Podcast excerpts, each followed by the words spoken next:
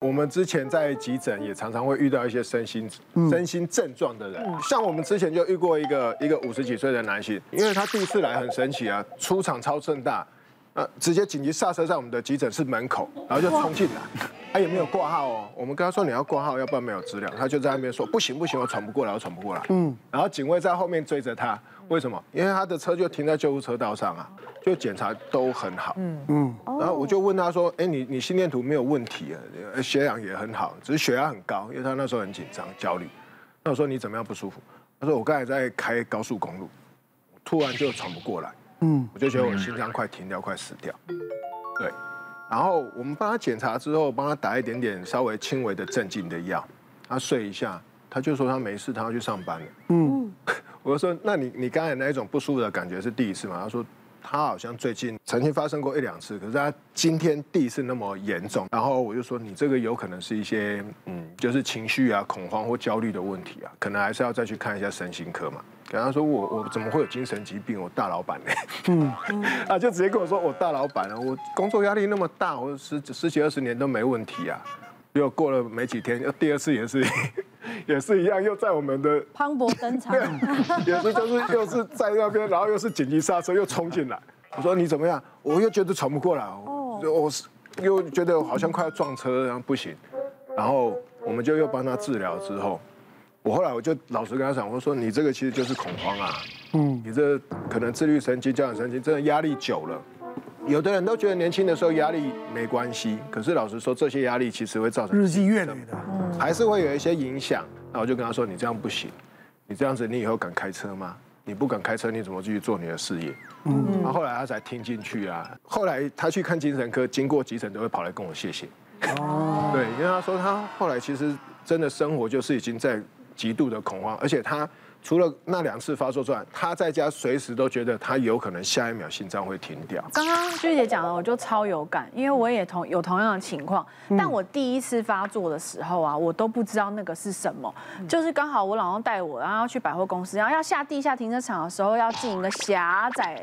暗暗的走道，结果他在车子才刚一往下开的时候，我感觉那天花板要压下来了，我顿时哦，就是心跳变很快，然后开始呼吸不过来，然后开始盗汗，然后整个变发热，整个就是觉得我完了完了，那个天花板要压死我，要压死我，然后就很害怕，然后我想说不行不行，我不能再待在车上了，然后我就说不行不行，我要跳车，我要跳车，然后我老公说。在这里，这里停车场，你要跳车 去哪里？我说我我我不行不行，我我我我走过我走过去等你。我一边结巴一边这样跟他讲，然后他不明白，他傻眼，想说怎么回事？我第一次这样，我说我不知道何故，就是突然的有这样的感觉。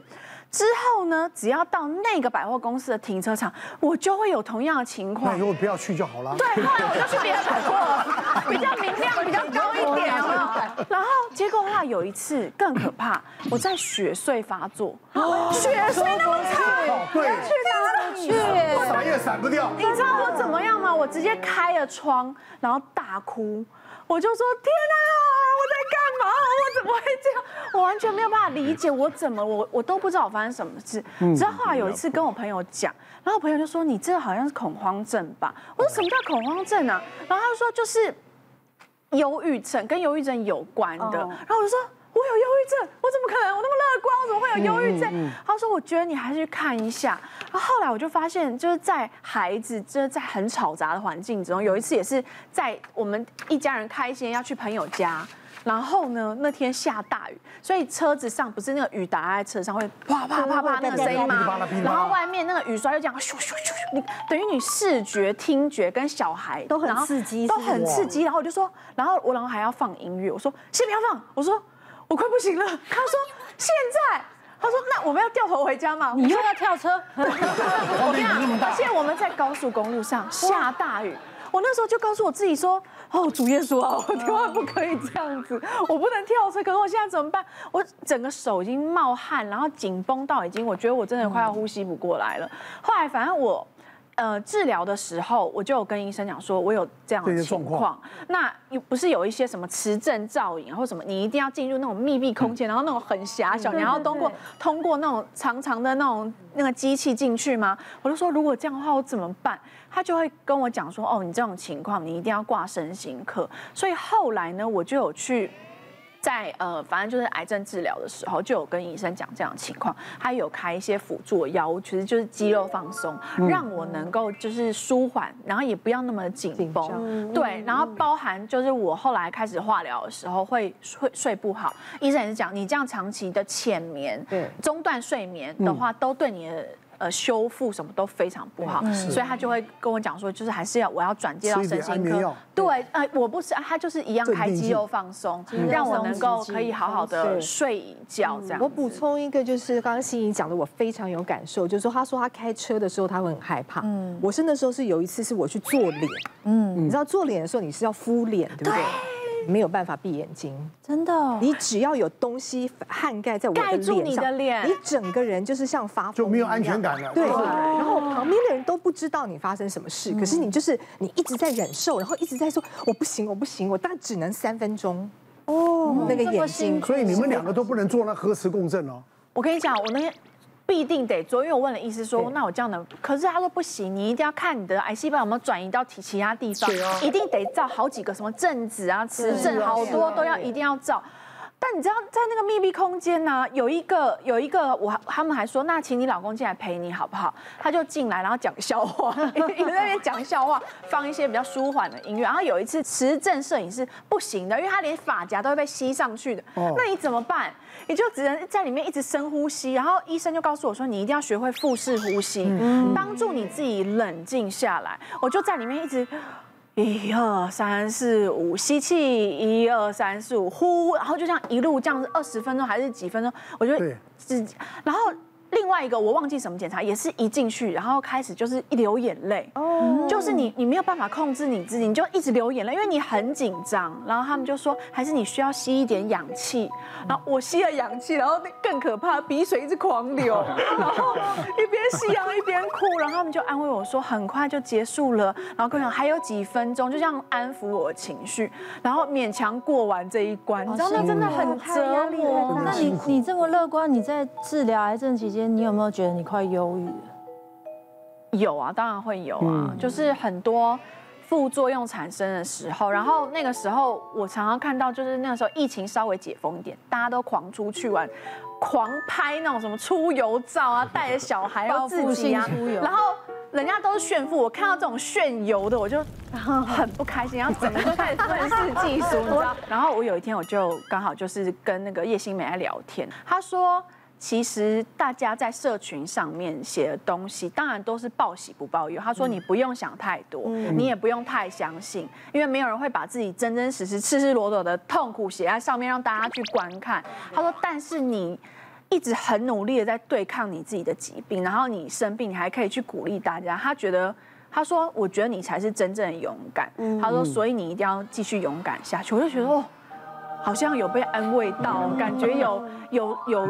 有舒缓。其实我觉得，如果你身边真的有恐慌症或者这样子的情绪发作的病人，你千万不要跟他讲说什么加油，或者是不对，或者说翻白眼说哦又来了。我跟你讲，这种情绪反而会让我们更严重。对，对，其实你就跟他说，不要紧张啦，睡一觉就好。对，你先深呼吸，来我陪你。你只要让他感觉你是友善，能够陪伴他的，其实慢慢慢慢就可以帮助冷静。应该讲啊，这样的病病患呢，都需要什么？别人倾听他，别人来安慰他，别人当他一个最好的朋友，对对，同理他了。那其实急诊有一个品质指标是所谓的七十二小时回诊。什么叫七十二小时回诊？这个病人在七十二小时里面来急诊两次，那有可能是第一次你没有把他的疾病抓出原因来，或是第二第二个就是他的症状因为这样子更严重。那这个阿婆其实六十几岁啊，就跑来挂号，我就会看，哎，七十二小时回诊。然后我就赶快叫他进来，我想说，哎，是不是症状更严重？我就点了他上一次的主诉，他上一次挂号的主诉是说，他背后背了一个人。哦，对，然后结果七十二小时之后，果然症状加倍严重，背了两个人，对，他这次背了两个，两个人，两个人，我就说阿婆，你这背后怎么背了两个人？他说对啊，你看不到吗？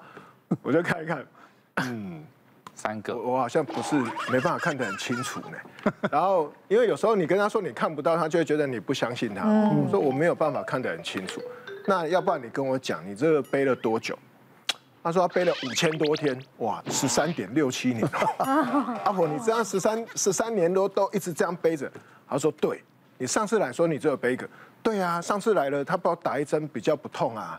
可是我觉得我今天背了两个，你看不到吗？要不然你觉得我要怎么帮你？他说啊，你就帮我把它弄掉。我说啊，那你这中间你有没有看其他的意思？他说有啊，他就觉得他背了这两个很重嘛，所以他就去看了神经外科，看了骨科，然后骨科就跟他说啊，你这个肌肉太紧绷什么什么的，然后就开肌肉松弛剂。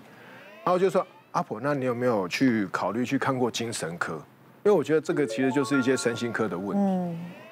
他说不要，我不要去看身心科，看身心科都是神经病，我不要被人家说我神经病。可是你这个还是要去看一下身心科，那或是要去庙里面啊量一量比较。嗯，他说神经病，我又不是中邪，我去庙里面量一量干嘛？然后他这时候他突然很紧张跟我说，医生啊，你这个急诊都看急重症，你告诉我好不好？我这样会不会有有生命危险性？我这会不会突然怎么样？然后他就很认真跟我讲。然后我我我做医生做了二十年，我也不知道要怎么回答这个，你知道吗？最后我就有点有点半骗半哄。我说啊，阿婆没关系，你这个你只要不要背到五个人，应该不会有立即的生命危险。想说三个人比较靠近，五个人比较远一点，还。对，然后他后我说啊，如果背到五个人怎么办？